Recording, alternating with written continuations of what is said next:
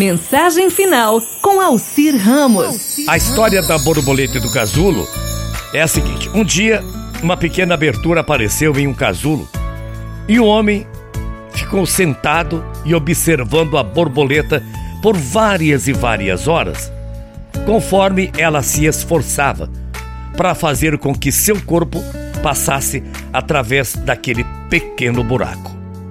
Então, pareceu que ela havia parado de fazer qualquer esforço, qualquer progresso em movimento para sair daquele buraquinho. Parecia que ela tinha ido o mais longe que podia, estava cansada, esgotada e não conseguia ir mais longe. Então, o homem decidiu prestar uma ajuda à borboleta. E atenção, sabe o que ele fez? Ele pegou uma tesoura, cortou o restante do casulo. A borboleta então saiu facilmente.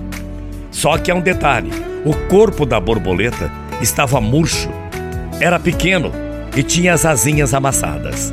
O homem continuou a observar a borboleta porque ele esperava que a qualquer momento as asas dela se abrissem, se esticassem para serem capazes de suportar o corpo que iria se firmar a tempo. Mas nada disso aconteceu. Na verdade, a borboleta passou o resto da vida rastejando, com o corpo murcho e asas encolhidas. Ela nunca mais, mas nunca, foi capaz de voar.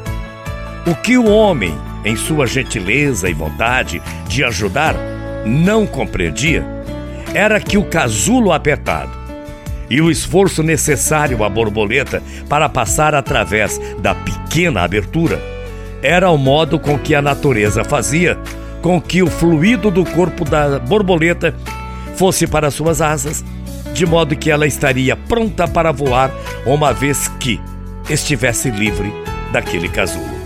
Pois é.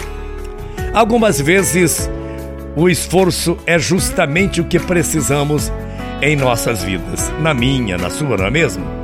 Se passássemos essa nossa vida sem quaisquer obstáculos, nós não iríamos ser fortes como poderíamos ter sido.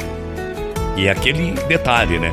Eu quis força, recebi dificuldades para me fazer forte. Assim Deus o quis. Eu quis a sabedoria e Deus simplesmente fez com que eu recebesse problemas para resolvê-los. Eu quis prosperidade. E Deus me deu o quê? Eu recebi cérebro e músculos para trabalhar. Eu quis coragem, muita coragem. E Deus diz o seguinte: receba o perigo para você superar. Eu quis amor e recebi pessoas com problemas para ajudar. Foi assim que Deus me ensinou. Eu quis favores. E Deus disse: então você vai receber oportunidades. Enfim, eu não tive nada do que quis, mas eu recebi tudo o que precisava, segundo a vontade de Deus.